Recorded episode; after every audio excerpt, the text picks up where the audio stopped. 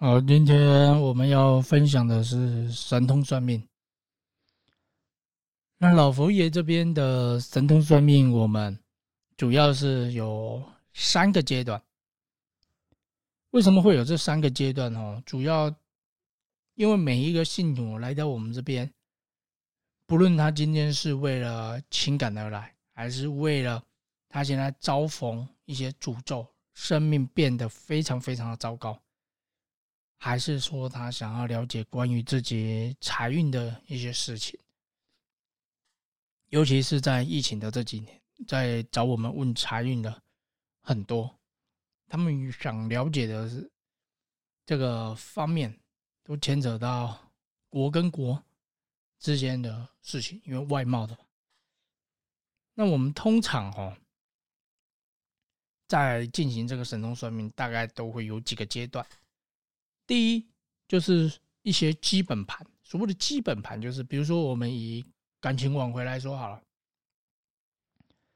分手的这个情侣哦，我们会会先看一下他基本这个命盘，双方的这个桃花的这些状况，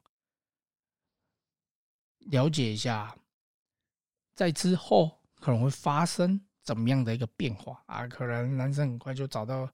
新的对象了啊，还是说？这个本来就就已经跟其他的对象在一起了，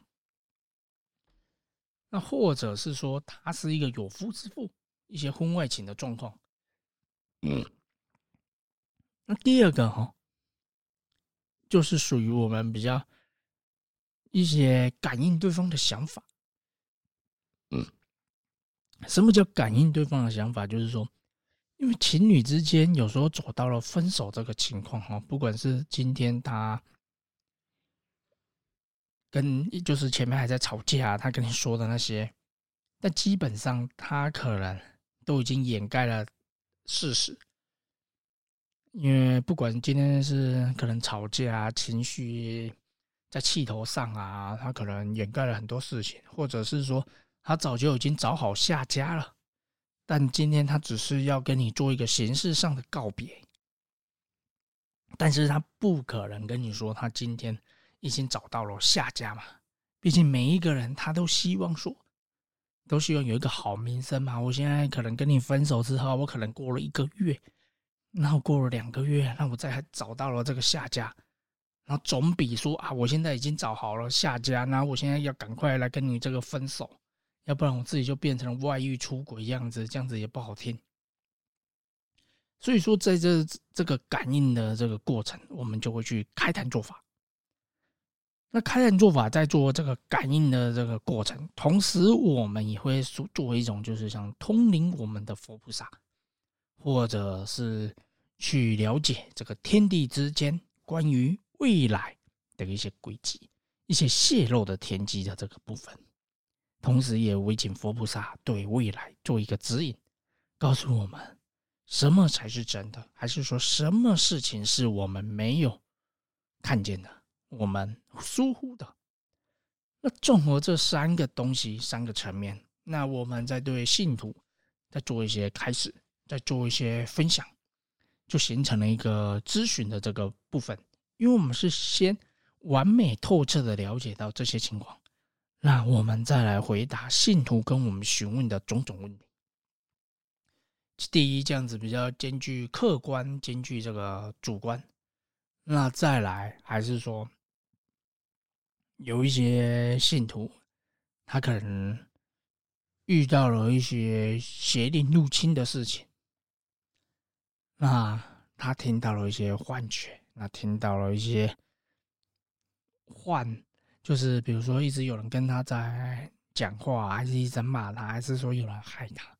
那或者是在这个噩梦已经逐渐的出现了这种很明显的，比如说青色的脸，然后或者是白色的，还是黄色的、黑色的，就是这种五种颜色。那这有时候会牵扯到五方鬼主的一种事情，还是说他是墓地之影啊？还是精怪之年，那但是这一种每个人情况都不太一样。那有一些是祖先之年，那但所以这些东西必须要了解，它究竟是被什么邪灵所干扰，然后造成这种入侵，最后形成一个严重的诅咒，影响他今生的运势，出现妻离子散、家破人亡，各种不好的事情发生。但是哈，这一这一种人，还是要早一点。早一点来会比较好啊，因为有时候都到最后的阶段了，才来我们这边，那这种在处处理也是劳民伤财啊。那我们在做这种神通算命的这个过程，我们主要就是要跟你说，你改变命运，你了解了之后，你改变命运，还是说我们跟你讲，你改变命运的这些工具，你可以有怎样的一个针对性？去使用，针对你的情况去使用，这那这样子你才可以去改变这个未来嘛。那这个神通算命哦，最好还是定期啊，可能也不要太频繁啦。比如说每个月，这这有点频繁。比如说，我觉得三个月一次其实都算 OK 啊。然后半年啊，有一些年是一整年，但其实三个月或者半年这种其实都是最好的，因为你可以随时了解。你之后的一些状况的变化，那再来做一个改变。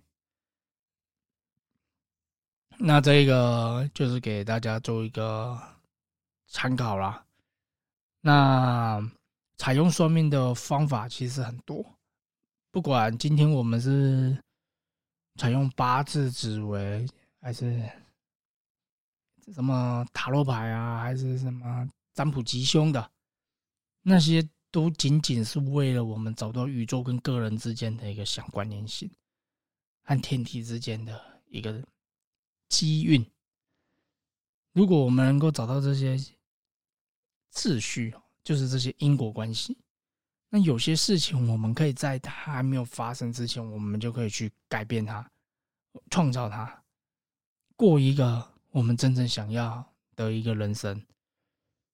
虽然这个是一个理想的话啦，因为大部分人都是已经，比如说你已经分手啦，被封锁啦，你才想说来进行这个神通咨询，而不是说啊，那个你们刚交往啊，可能就先来找我们怎么了解一下跟他之间的相处啊，还有说你们之之后的一个命运走势，这是第二个。然后可能在吵架的时候很严重啊，还是怎样，我们怎么样去避免啊，等等这在前期我们就先创造善因的这个部分。我们先把它搞定，